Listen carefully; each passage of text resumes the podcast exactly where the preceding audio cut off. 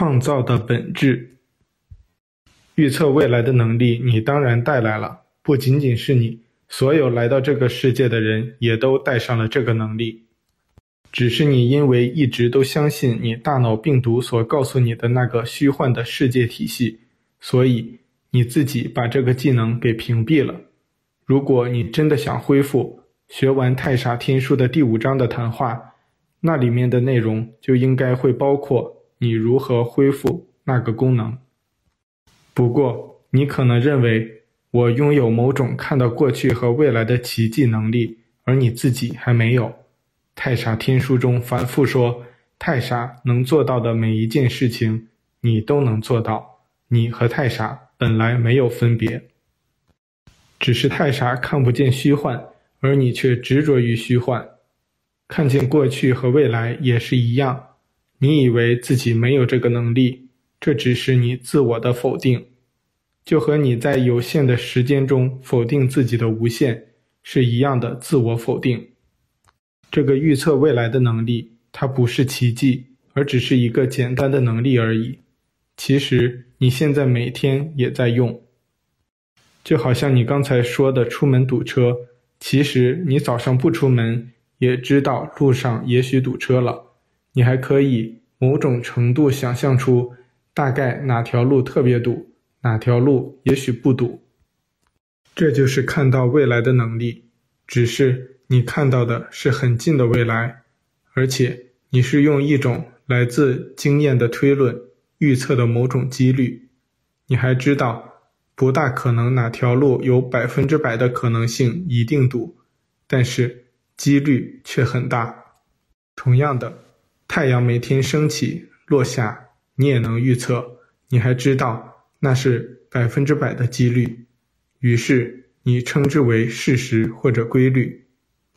但是本质上，未来都是几率而已，不会有百分之百的未来。就连太阳升起也是一样。任何的未来和过去，只要是时间幻觉相关的，都是一种几率。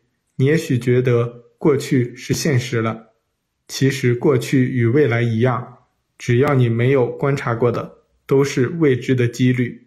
你现在的每一刻。都是在同时影响你的过去和未来，于是你觉得所谓的预测的未来也好，外星人也好，大师也好，没有什么人能看得见百分之百的未来。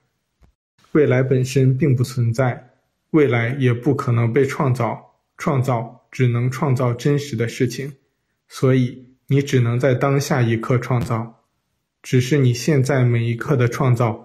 都会对未来产生某种影响。然而，未来虽然不可能被创造，未来却很容易预测。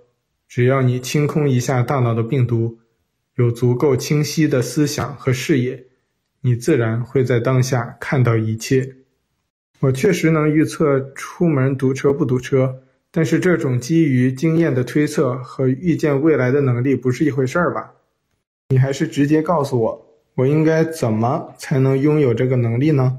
是要进行某种类似瑜伽一样的修炼，才能打开第三只眼睛吗？不要着急，在这一章你肯定会学到具体的不能再具体的锻炼方法的。我现在是首先引导你看到真正阻碍你拥有你本来能力的那些障碍，它们都来自于你自己。不解决这个核心的问题。那些技巧，你就算知道了，也是学不会的。你认为你是否具备一个能力是一个事实，有或者没有，但是这本身就是一种分离的观念。任何你认为的你和其他人的区别，都是分离的思维模式。分离就是幻觉。如果你想突破这个幻觉，恢复你本来就拥有的能力。首先，你要看到你给自己设置的障碍的本身，是你认为自己没有，于是你没有，而不是你真的没有，你才没有。你不可能具备你没有的能力。既然一切都没有区别，你和其他所有人的能力是完全相同的，区别只是你的幻觉罢了。所以，你其实是有这个能力，只是你的大脑病毒说服你屏蔽了它。它还进一步给你对这些能力的认知加上种种限制和区别，诸如你刚才说的，预测太阳升起和预测出门堵车，和你认为的预测未来的能力不是一种能力。这仍旧是你大脑病毒给你预设观念罢了，就好像上一次谈话你对外星人的预设观念一样，他们都是你认识你自己的阻碍。当然，因为你还在幻觉中，因为你还是坚持的相信你大脑病毒的那些道理，所有老师总是要给学生一些引导和演示，学生才会真正的相信这个你也能做到。这就是老师的作用。然而，就好像骑自行车和游泳，你看别人做多少次，也没有自己尝试做一次来的容易。一旦你做到了，你会说：“其实一点都不难。”这也是我告诉你的，一点都不难，谁都可以做到。我们第一次谈话的时候就谈到了剧本，我们现在可以更深入一些来探讨。你可以更清晰地。看到时间与几率，还有自己创造能力的实质。既然时间的幻觉只是一个基于几率的假象，你肯定会问：那么到底是谁决定这个几率的？你肯定知道我将告诉你的答案。是的，是你自己决定这个几率。那个核心的问题是：你应该如何在当下一刻改变这些几率？我们也用这个问题来解决你堵车的困惑，好吧？我们不谈预测未来了。那当下一刻，我应该怎么做才能不经历堵车的事情呢？首先，我们还是要从你的思维方式入手。你现在的思维是认为，诸如堵车不堵车的几率是一个现实，是由很多你无法确定的因素决定的，所以你出门基本碰运气。而你对未来经历和遭遇这类问题，无论是大是小，你实质的观念也是类似碰运气的观点。也许你出门就特顺，也许会发生追尾事故，你一直也这样认为。这些几率，这都不是你能决定的事情，而是一些各种你无法控制的其他因素在起作用。这难道不是事实吗？难道我出门不堵车是我决定的？那我肯定决定以后北京每天都不堵车了。记住我们以前讲过很多次的意识决定经验的规律，堵车只是这个规律的一个现实应用的场景而已。你当然无法让北京不堵车，这是大众集体意识决定的。但是你自己每一刻的意识。却会决定你自己未来遭遇的每一个堵车的环境。一次出门之前，你的大脑其实不断地在琢磨，这条路堵，那条路不堵。你的大脑一旦开始选择，你也就放弃了自己创造的力量。记住，创造只在当下一刻，当下一刻是无需选择，也无法选择的。同时，一旦你开始选择，你肯定是在某种分离的思维模式中分辨好坏、对错、大小、多少，这些分离模式的思维一样也会制造你的经历，于是你就会制造你自己未来即将遭遇的堵车或者不堵车的情况。不过，你要是善于总结你的堵车的经验，你会很快总结出那些你偶尔忘记了考虑这条路堵、那条路不堵的时候。诸如你在琢磨下午开会的事情，根本忘记了去选择一条不堵的道路，而随便走上了一条路的时候，这条路往往是不堵的。这就是无意识的创造。所谓的无意识的创造，也是一种创造。它的原理是，你因为大脑被另外一些事情占据，所以暂时无法去做选择，忘记了去分辨。好坏对错大小多少，因此你也无意识中没有制造那些分离的体验，于是你就会自然地去创造和谐和丰裕的经验。其实，如果你真的从第一次谈话到现在都专心的做第一次谈话教给你的那个清空大脑的练习，你现在早就会感觉到生活已经发生完全的改变了。只要你不给大脑病毒制造你生活中麻烦的机会，你生活就会被自然的创造。注意，这不是什么随机的创造，富足、丰裕、顺利和和谐是你本来的样子。你就算无意识的创造，也只会创造你本来就有的那些东西，不可能创造出你没有东西。也许觉得这很不可思议。为何一个人尝试做正确的选择，不断地试图去趋利避害，却总是会遭遇最麻烦的境况；而一个人忘记了选择，在无意识中却可以创造一切？这和你希望或者观察到的世界完全是颠倒的。可是，这种颠倒不就是我们在上一次就反复讲解的，这个世界的觉知本来就是完全颠倒的吗？既然无意识创造是真实规律的一部分，那么你就肯定会在生活中反复观察到实际的证明，而类似的情况确实很多。例如，有的人几乎从来不在乎挣钱的事情，他们有自己真正关注的重点，例如创造、艺术、科技。这些人也因为专注于自己的领域，而没有钱花完了怎么办之类的恐惧，这些人几乎毫无疑问是富裕的。然而，世界往往对他们富裕的认识方式是，他们有一些具体的才能，知道如何做正确的事情，所以才能获得富裕的生活。这反而是一种因果颠倒的考虑。你觉得巴菲特、比尔盖茨那种人是每天琢磨怎么赚钱，经常看其他人的成功秘籍，不错过任何一个成为富翁的机会，然后才成为首富的吗？相反，那些每天琢磨怎么赚钱，生怕错过了每一个赚钱机会的人，在每一个得失问题上患得患失、斤斤计较的人，这些人反而肯定毫无疑问是贫穷的，即使偶尔富裕了，最终也会贫穷。同样的情况有很多，诸如一个富翁绝对不会去看所谓的成功学秘籍，一个美女也肯定不会每天比较哪个化妆品能让自己变得更美。越是觉得爱情婚姻无所谓的人，越容易找到自己最合适的另一半。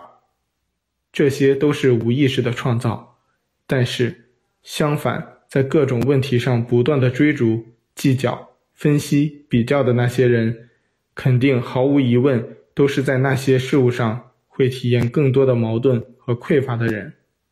这就是意识创造经验的规律无所不在的体现。你其实可以从所有的领域观察到这个规律的运作，无论是疾病、战争、文化、科技、宗教、文学，无论哪个领域，这都是无可否认的规律。不管你是不是承认它，也不管你是不是意识到它。思想无意识创造的本质和有意识创造的本质是完全相同的。你不可能通过想要和选择来创造。所有你意识的追逐只会强调缺乏和制造问题。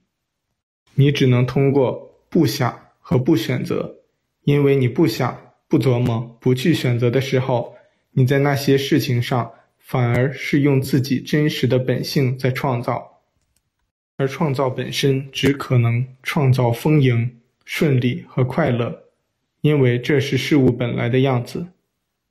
而一旦当你开始追逐、开始比较、开始趋利避害的时候，你其实也是在你的思维中恐惧缺乏，最终你的恐惧。只会给你制造现实生活缺乏的现实。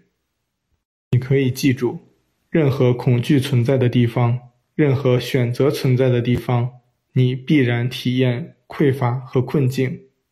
这个创造规律看似简单，事实上是所有你现实经验的本质。从你体验的堵车，到你创造的财富，到你感情的什么危机。都是完全的一致的。最终，如果你希望掌握完整的创造能力，你必须首先明确最核心的那个问题：你认为你的现实是谁创造的？到底是你自己创造了你的现实，还是别人在创造你的现实呢？我当然是认为我的生活是我自己创造的。我一直在努力创造幸福生活呢。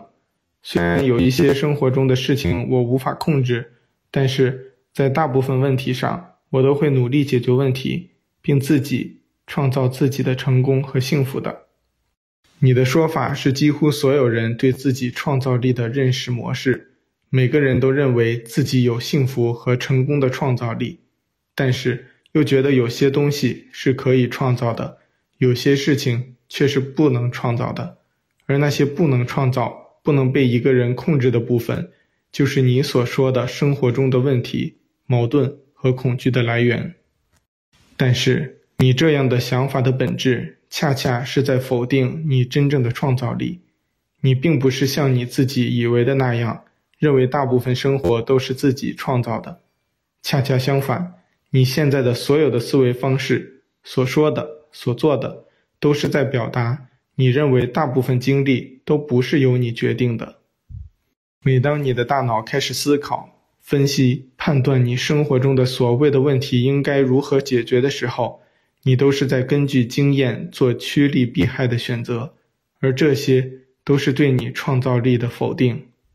一个真正认为自己生活大部分是自己创造的人，是很少做任何的趋利避害的考虑和基于分离的选择的。一旦你还相信外在的好坏是存在的，一旦你在生活中还是在选择的，你就是在承认你没有创造力，也无法在那些环境中进行创造的。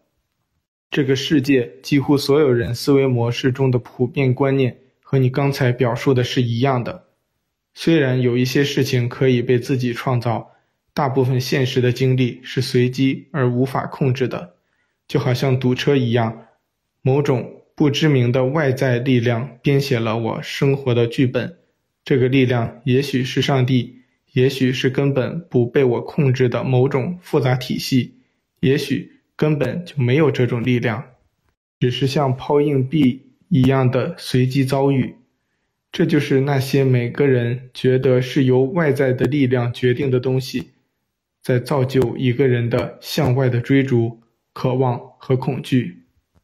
而一个完全的认识思维创造现实的规律的人，是不会去向外追逐任何事情的，也不会陷入任何的恐惧和渴望。例如，你现在还认为堵车是不由自己决定的。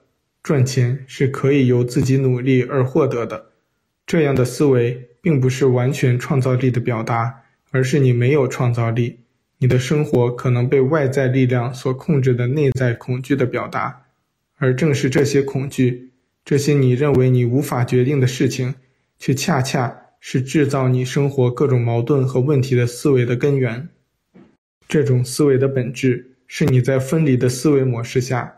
对自我真实价值的自我否定，而这种思想也是你丧失一切的创造力的根本。泰傻的生活原则描述的是完全的创造力之下的生活方式。这种方式强调的不是一边成为创造者，又一边成为受害者。它描述的是一个完整的创造者如何创造自己完全的经验。这就是理解一切，接受一切。创造一切的根本的核心，是在一切的环境去理解、接受、创造。泰莎天书反复说：“你是无限的，你就是奇迹，你生活的一切经历也都是奇迹。”这些话从来都不是比喻。如果你不能完全的接受它们，你是根本无法恢复你真正的创造力和能力的。你会好像不断经历堵车一样的。经历各种矛盾和问题，而这些都是你自己的恐惧制造的麻烦而已。虽然我觉得你讲的很有道理，但是我还是觉得很难以接受。你说我经历堵车，是因为我自己对堵车的疑虑和选择导致的，我还能勉强理解。但是，难道我的生活中发生那些激烈的矛盾和问题，诸如投资被套牢呀、创业失败呀、工作中经历的那些动荡，难道也是我们自己制造的吗？确实，每个人都会有对这些事情的恐惧。那么，是只要我们不再琢磨那些分离了，不再进入那些疑虑和恐惧，也就不会再经历那些不好的事情了，对吗？一，你这是一个循环的思维。如果你真的不琢磨分离了，你就不会再说经历那些不好的这样的话。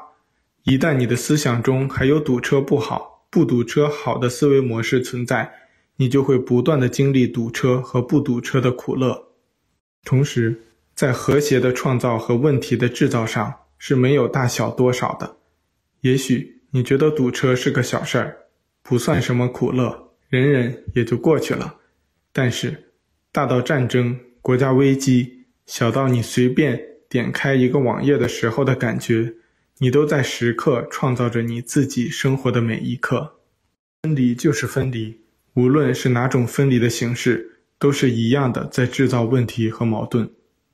如果你觉得太傻天书只用来解决什么世界危机、民族矛盾、创造富裕和创造伟大的作品，而不用管那些生活和无所不在的小问题，你本身就还是在分离的思维中，而且和一般人想的完全相反的是，从来不是那些大的，每个人都关注的那些善恶好坏造就的每个人的生活和世界，恰恰是每个人认为无关紧要的堵车呀、饮食呀、每天的工作和人际交往中的那些看似微不足道的小事情。在实质性的决定每个人的生活的最主要的经历部分。注意，意识创造规律既然是无所不在的，你平时每一刻的思维中的小的分离模式，也同样在制造问题。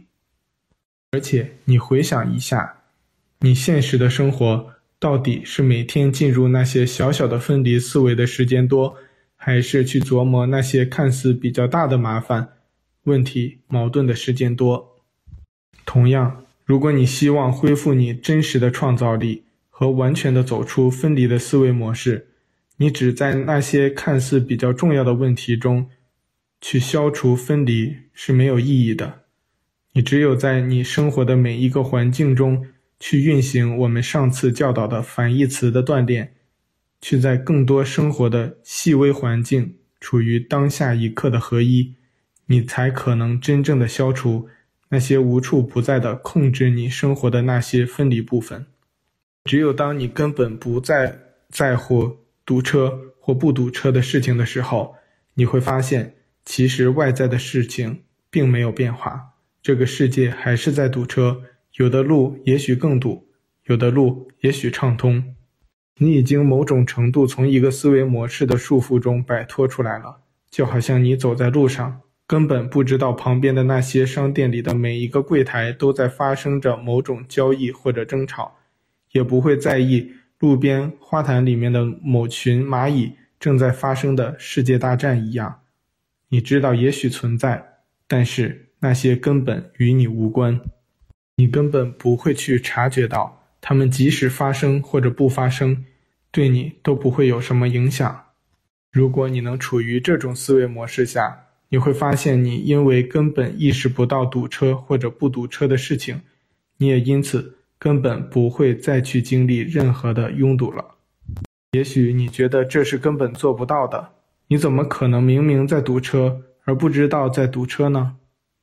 其实你每天都在这么做类似的事情，你的大脑只能注意到少数的几件事情，大部分其他的事情都被你忽略了。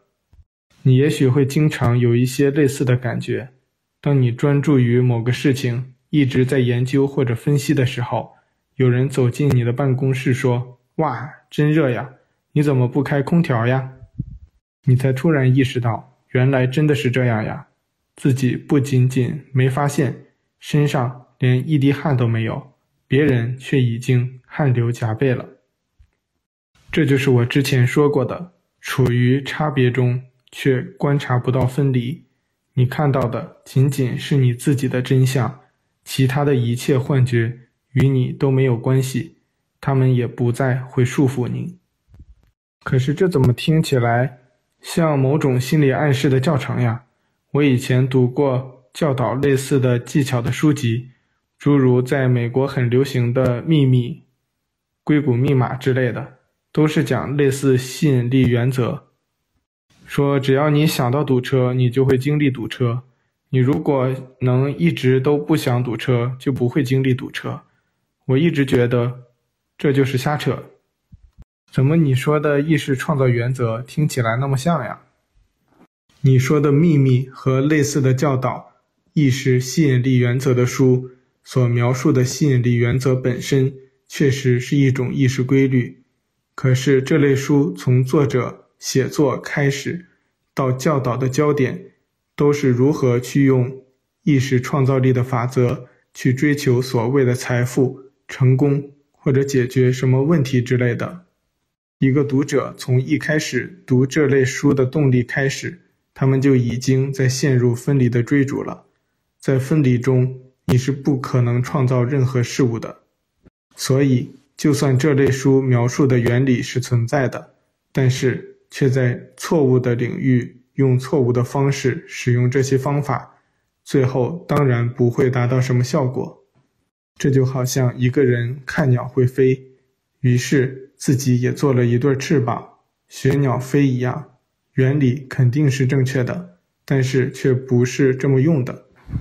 所谓意识吸引力原则的正确表述，其实就是《太傻天书》中说的：“你是什么，你就会经历什么。你不可能经历任何你不是的，你只是经历你自己。任何的真实的规律都不可能在分离的幻觉的领域实现。如果你用这种吸引力法则尝试去吸引。”什么财富或者成功？你在做这种事情的时候，你会发现，你吸引更多是贫穷的恐惧和失败的焦虑。记住，这本书所教导的所有的创造力、奇迹之类的真实的规律，都不可能运用于分离的领域。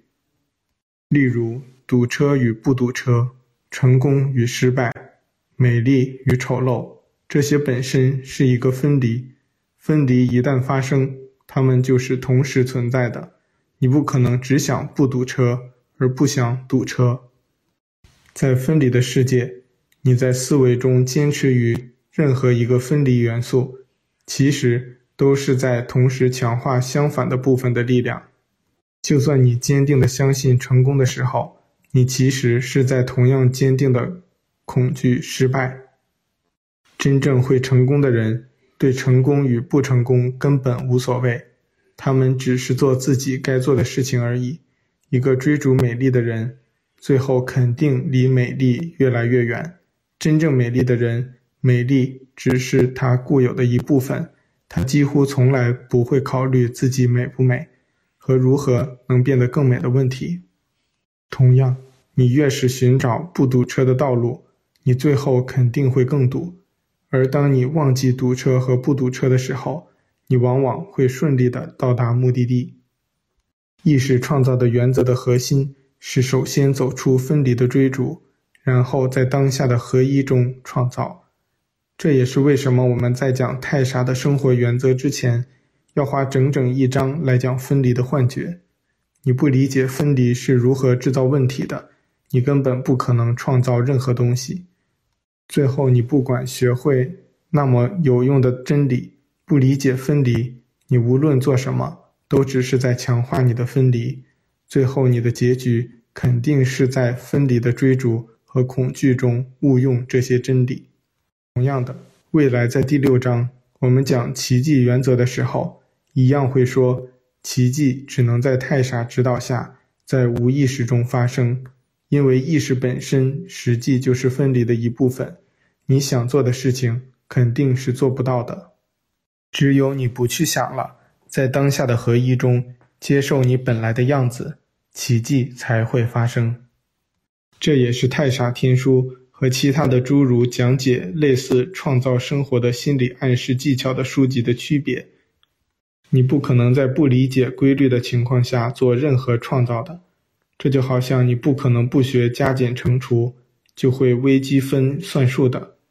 所以，就算有些枯燥，我们还是得先讲分离的思维模式，才能再讲选择和创造的问题。我不能靠着头脑里全部是成功而显化成功，女人也不能靠着只想着美丽，于是真的变美丽呢？难道我忘记了还有成功美丽这回事儿，就会拥有成功和美丽了吗？这听起来好像根本没法做到吧？如果我不想着这些事情，我又怎么创造呢？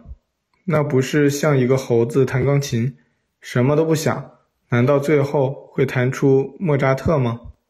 莫扎特创造天才般的交响乐，不是他一个音符一个音符的创造出来的吗？如果不去想，难道会自己在梦里写出来吗？不是让你忘记成功，就好像我没法让你忘记堵车一样。消除分离的意思是，你看到所谓的成功与不成功的分离只是一种幻觉，它对你一点都不重要。就好像堵车与不堵车一点都不重要一样，你会觉得路边蚂蚁大战很重要吗？其实那些事情和所谓的成功、美丽和堵车都是完全一样的。你之所以会觉得一个事情重要，并不是因为那个事情真的重要。而只是你的大脑的预设观念，因为周围大部分人都在追逐那些事情，于是你也去追逐。其实你根本不知道你为什么去追逐，不是吗？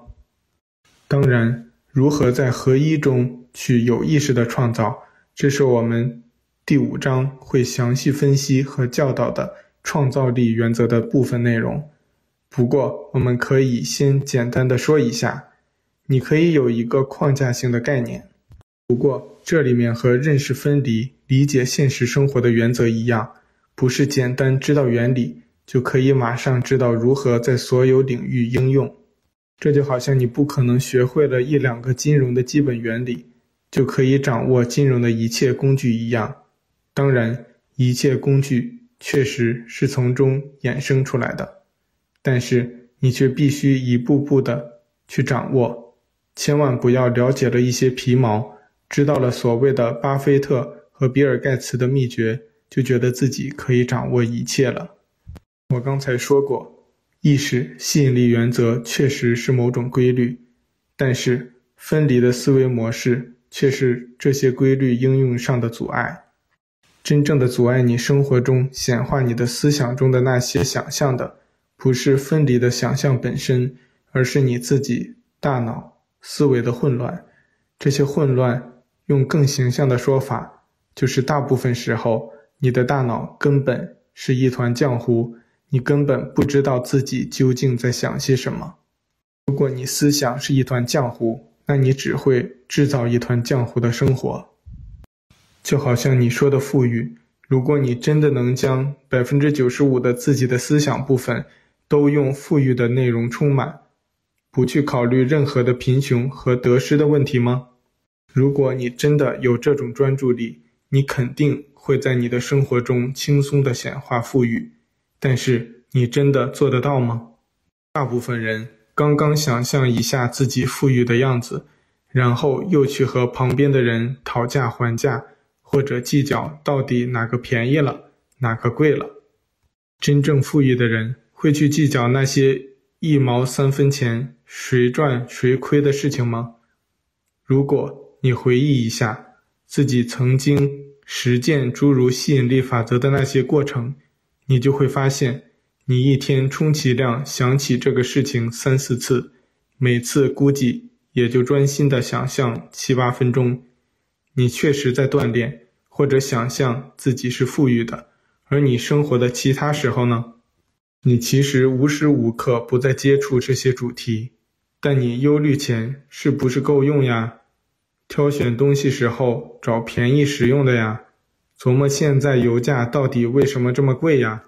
这些思想本身都是匮乏的、渴望的和比较的，这些比较都在说明你并不富裕，你也不觉得自己是真的富裕。后你会发现。即使你知道吸引力创造的原则，你因为无法控制你的大脑的胡思乱想，即使你下定决心，百分之九十的时间都在想富裕，而实际的情况是，百分之九十的时间都在想匮乏，只有百分之十的时间是在想富裕。最后，你生活显化的当然是匮乏了。当然，一些意识锻炼者会有很多所谓的技巧去刺激自己，在更多的时刻把意识集中于某个所谓正面的一端。比如，渴望美丽的人会用一些化妆品，越贵的化妆品似乎更有效。人们会某种程度地说服自己，只要用了化妆品就会更美丽，于是会有一种错觉，用了之后真的美丽了。但是，用这种方式和类似方式的人是几乎不可能实现真正的美丽的，因为分离的特征是继续分离。你很快就会觉得。其实那个化妆品的效果不够，所以你还是不够美，于是再继续陷入自己其实不够美的思维模式中。大多数人的现实是，不管你理解或者不理解创造的原则，实际上他们都并不了解自己的大脑，他们以为自己知道自己在想什么，其实他们只是不愿意正视自己的思想其实是多么的分离和杂乱。所以，类似单纯的练习控制意识和显化分离一端这样的努力，尽管原理正确，最后几乎都无一例外的失败。当然，我说的是几乎。这个世界上确实有不少积累的巨大财富和惊人美丽的人，他们中大部分人都是在思想中从不忧虑自己的财富和美丽的那些人。但是，也有极少一小部分人通过某些途径，让将自己的忧虑和恐惧转化了某种控制力量，从而将意识集中于分离的一端，从而显化财富的积累。是追求分离控制道路的少数人会特别重视的部分，就是注意力集中的锻炼。你没有一种强有力的集中的注意力，在大脑混乱。东想想，西想想的状态，不管是合一还是分离，都是不可能创造任何的事情的。是基于分离的控制的意识显化，可不是所谓你一两分钟集中注意力可以实现的。这条道路可比在合一中接受事物本来的样子要困难得多，必须经过长时间的锻炼，能让百分之九十五的意识集中在某个分离的一面。你才能实现真正的基于分离的创造，但是即使那种创造也是对创造能量的误用，即使能创造出某种看起来有着光辉灿烂外表的事物，但其内在的分离的矛盾却会让这些造物最终崩溃。所以，Jim，你要注意，控制分离情绪和转化恐惧的道路。并不是这本书教导的道路，也不是合一的道路，而是极端的分离的道路。这条道路会充满了矛盾和斗争，而且很少人真的在这条路上走到太傻的道路的第一步上去。大多数人还没有走上第一步，就在矛盾中崩溃了。诸如希特勒就是最好的例子。同样，很多历史上的暴君、独裁者。也是同样追求分离和控制的道路，即使追求那条道路的人，看似他们有坚定的意志、强大的自我控制力和资源的操纵力，还有办法让所有人疯狂一般的献出自己的力量，但是他们自己必然会陷入更深刻的分离的冲突和内在的迷茫，最终控制的道路只会导致矛盾的爆发，整个人类。最近六千年的历史上，在那条追逐分离和控制的道路上成功的走上太傻第二步的人，还不超过一千个，而通过合一道路有意识的走上太傻道路第二步的却有几十万。追逐分离的道路尽管可以走通，但是那是一条无比狭窄的道路。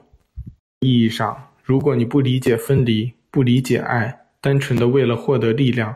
为了控制恐惧，为了获得财富或者权力而使用意识吸引力法则，你是在走上一条完全相反的道路。你走向沙漠的中心，而不是走向自由和无限。当然，关于在合一的意识中如何有效的创造，这是我们第五次谈话要用整整一章来谈的内容。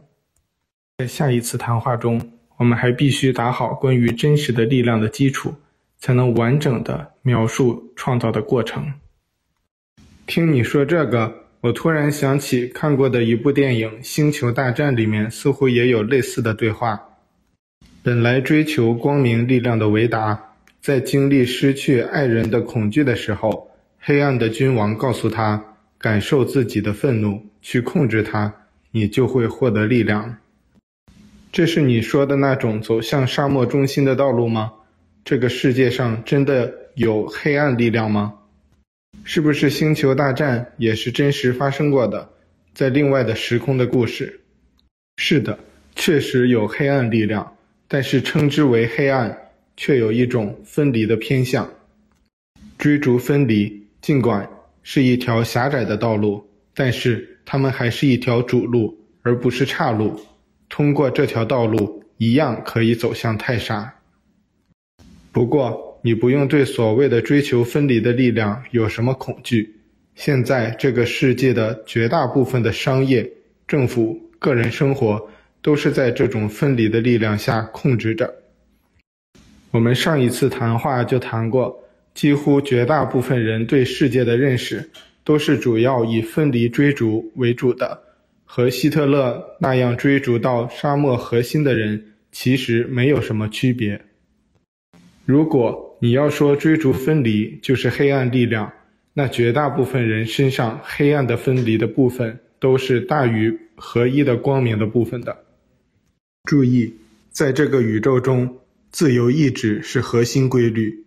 既然我们说理解一切、接受一切，那么这种一切当然包括分离。当然包括黑暗，当然包括掠夺别人的爱，散播恐惧来获得力量的方式。这并不是错误，也不是邪恶，没有对错，没有好坏，那只是一种自由意志的表达方式。只是他们并不能真的得到那些追逐和操纵渴望的最后的目标而已。不过，那部电影里面，抛开那些英雄主义的情节。确实有很多很有意思的细节，都是在描述真实的规律。电影里有一句绝地武士相互祝福的话：“力量与你同在。”其实那句话本来不是那样的，后来被改编了。真实的绝地武士的祝福是：“爱与你同在。”当然，既然爱是唯一的真实的力量，力量与你同在。也是一样可以接受的，只不过会引起人的误解，因为这个世界大部分人认为力量不是爱，是暴力，是武力。当然，这些不同的世界和不同的道路的问题，不是我们在这一章的主题。在第七章，我们会具体而详细地阐述每一条道路各自的风景、各自的优劣和将遭遇的问题。你会看到。这个宇宙是绝对的公平和平衡的，到那个时候，我们再来具体分析吧。好吧，我们确实又把话题差远了。我们不是在谈堵车的问题吗？我们回到原来的问题的。我觉得你说的还是解决不了我的问题。就算我不知道堵车和不堵车的分离的区别，我也只是不再意识到堵车和不堵车的问题。如果有一天我确实有事情要按时到公司，我怎么保证按时到呀？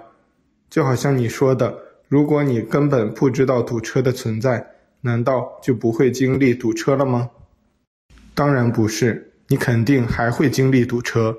就好像你即使不意识到你花园里面的蚂蚁正在进行一场生死大战，那场大战事实上还是在进行的。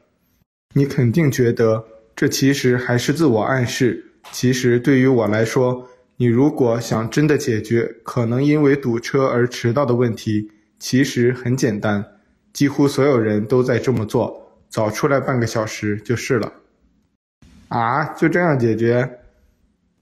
好啦，只是和你开个玩笑而已。别那么一副被骗了多少次的感觉。不过，很多类似心理暗示技巧的书的本质都是这样。